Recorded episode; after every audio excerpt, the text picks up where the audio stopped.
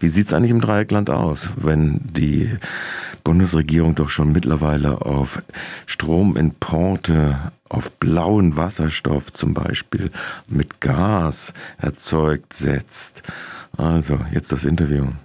Ich begrüße Andreas Markowski, Geschäftsführer der Ökostromgruppe Freiburg am Telefon. Hallo, Herr Markowski. Grüße. Wie Herr Markowski, Sie haben jüngst der Zeitschrift Neue Energie zu Problemlagen in der Energiewende ein Interview gegeben. Äh, jetzt hat die Bundesregierung, ich glaube, in dieser Woche sogar äh, einen Entwurf vorliegen, wo sie selbst ausweichen will auf äh, blauen Wasserstoff, äh, also Gas produziert für die Wasserstoffproduktion herstellen. Wo liegen denn die Hemmnisse, das mit erneuerbaren Wind und äh, Solarparks zum Beispiel hier in der Bundesrepublik, hier in unserer Region, das nicht recht voranzukommen scheint? Also es sind verschiedene Punkte. Der Hauptpunkt ist, bei den erneuerbaren Energien wurden in den letzten 20 Jahren von den alten Bundesregierungen ganz gezielt gebremst. Die bisherigen Wirtschaftsminister haben sich immer gefreut, wenn es ihnen gelungen ist, einen Ausbau zurückzufahren. Das hat sich jetzt seit zwei Jahren geändert. Die neue Bundesregierung gibt ordentlich Gas, aber das dauert natürlich, bis das wirklich sich auswirkt. Es zeigt sich schon, dass die Genehmigungszahlen steigen, aber bis jetzt auch die Anlagen in Betrieb gehen, das ist Zeitverzug. Und deswegen hinkt Deutschland hinterher. Wir haben zwar 50 Prozent des Stroms aus erneuerbaren Energien, aber wir könnten schon viel mehr haben. Und es spricht viel dafür, dass die Stromproduktion auch sich stark ausweiten wird und dann auch solche Themen wie Wasserstoff äh, relativ gut äh, aus grünem Strom kommen werden, aber nicht kurzfristig. Mhm. Das sind so, nach wie vor werden gehandelt von Antragstellung bis äh, Realisierung fünf Jahre, ist das richtig? Das hat sich inzwischen etwas verkürzt. Also es ist so, dass viele Verfahren zügig laufen, auch viele Behörden inzwischen, wenn Probleme auftreten, es nicht mehr als Grund nehmen, um abzulehnen, sondern nach einer konstruktiven und rechtssicheren Lösung zu suchen. Also da ist äh, viel geschehen. Auch die EU und der Bund haben Beschleunigungsverfahren entwickelt bei Vorranggebieten und bei Repowering-Projekten, also wenn wir alte durch neue Anlagen ersetzen, die diese Zeit spürbar verkürzen. Also es kommt durchaus vor, dass jetzt der Zeitrahmen von der Einleitung der Idee bis zum Abschluss nur noch zweieinhalb, drei Jahre beträgt. Nun sind wir ja äh, in der Region. Sie haben mehrere Repowering-Anlagen in der Planung, zumindest. Ähm, wie ist der Stand denn hier in unserer Region dazu? Also es werden eine ganze Reihe von Anlagen ersetzt. Wir sind schon sehr weit in Freiamt und auch in Freiburg auf der Holzschlägermatte. Da wollen wir in den nächsten vier Wochen schon die erste der beiden Anlagen abbauen, um dann das Fundament der neuen Anlage bauen zu können.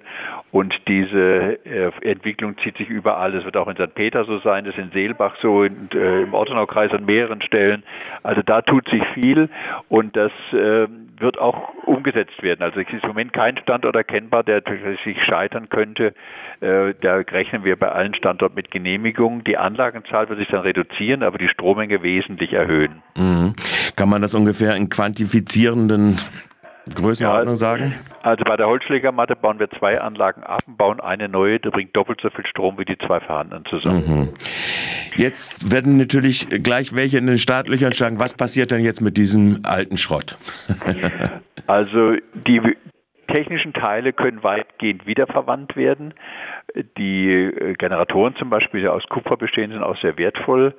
Und es wird auch der Stahl Turm, wenn der dann gesprengt wird, wird das äh, Eisen wieder rausgeholt, das Bewährungseisen. Das gleiche gilt fürs Fundament. Das Matt-Betonmaterial, das wird gebraucht für den Straßenunterbau und der Stahl, der kommt dann in die Stahlschmelze. Das Einzige, was wir im Moment noch nicht sinnvoll wiederverwerten, sind die Flügel. Die werden zerkleinert, äh, aber da gibt es noch keine adäquate Wiederverwendung. Das sind ja sehr wertvolle Stoffe in den Flügeln, aber das ist bis jetzt trotz aller Forschung noch nicht gelungen, hier eine Wiederverwendung in adäquatem äh, Niveau äh, wiederherzustellen. Mhm. Also das heißt, Sie äh, liebäugeln nicht mit sowas wie, man benutzt das als ein neues Fahrraddach äh, äh für Fahrradunterständer und so, solchen äh, Vorhaben. Das wird geprüft. Äh, ja, ja, wir prüfen das äh, äh, sowohl die genannte Verwendung mit den Fahrradständer, aber auch zum Beispiel für Sitzmöbel, das ist auch schon verwendet worden. Also wenn wir sinnvolle Weiterverwendung finden, dann machen wir das natürlich. Wir haben auch eine Gemeinde, die sagt, sie möchte so ein Windrad als Eyecatcher hinlegen an ihrem Energielehrpfad. Da stellen wir auch was zur Verfügung, aber jetzt speziell in der Holzschlägermatte nicht. Aber für die weiteren fünf Anlagen in Freiburg, die wir dann auch noch abbauen werden im kommenden Jahr, da prüfen wir, ob eine solche Verwendung in Freiburg möglich ist. Es wäre natürlich schön, wenn das dann dauerhaft wieder verwendet werden kann. Das Zeug hält ja sehr lange.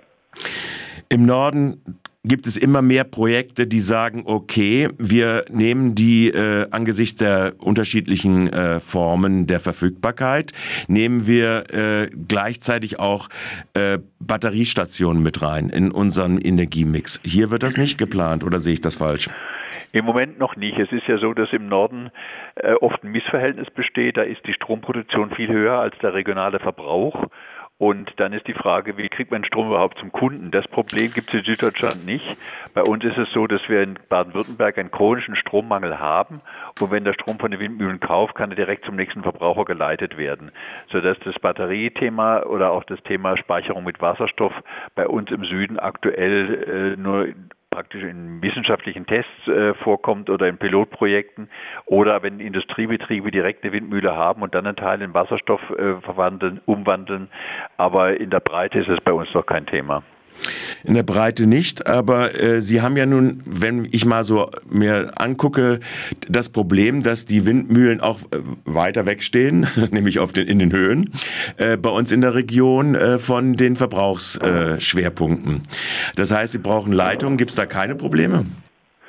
Doch, also wir müssen immer vom Berg äh, runter ins Tal, bis die Stromkabel stark genug sind und diese Leitungen müssen gelegt werden. Das kostet auch erheblich Geld. Es ist immer noch viel, viel billiger, als den Strom aus Norddeutschland nach Süddeutschland zu bringen. Aber es kostet auch Geld und es muss auch ein Konzept entwickelt werden, wie innerhalb Baden-Württembergs der Strom dann jeweils weitergeleitet werden kann, weil in der Tat oben auf dem Berg direkt wird natürlich wenig Strom verbraucht, aber in der Region wird der ganze Strom dann untergebracht werden.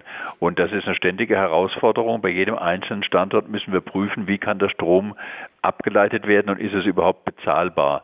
Aber dass wir jetzt an den Mühlen entsprechend äh, einen Elektrolyseur stellen und da direkt den Wasserstoff produzieren, das ist zurzeit noch nicht wirtschaftlich. Dass Sie haben ja als Hauptabnehmer, gehe ich mal davon aus, hier in der Region die Badenova, also das ist einer Ihrer Geschäftspartner da drin. Sehen Sie eigentlich keine Bedrohung da drin, dass die äh, Badenova sich spezialisiert, gerade wenn wir in den Wärmesektor hineingehen, auf Geothermie. Das ist ja einen Euro kann man nur einmal ausgeben. Ja gut, für was die Baden-Nova ihr Geld ausgibt, das wird sie schon selber entscheiden. Aber wir haben natürlich in Baden-Württemberg wie in ganz Deutschland, einen großen Bedarf an erneuerbaren Energien aus allen Quellen, der nur zum kleinen Teil jetzt genutzt wird. Und der Strombedarf wird auch noch deutlich steigen durch die Verbrauchsentwicklungen im Bereich Verkehr und im Bereich Wärme, auch bei den Wärmepumpen.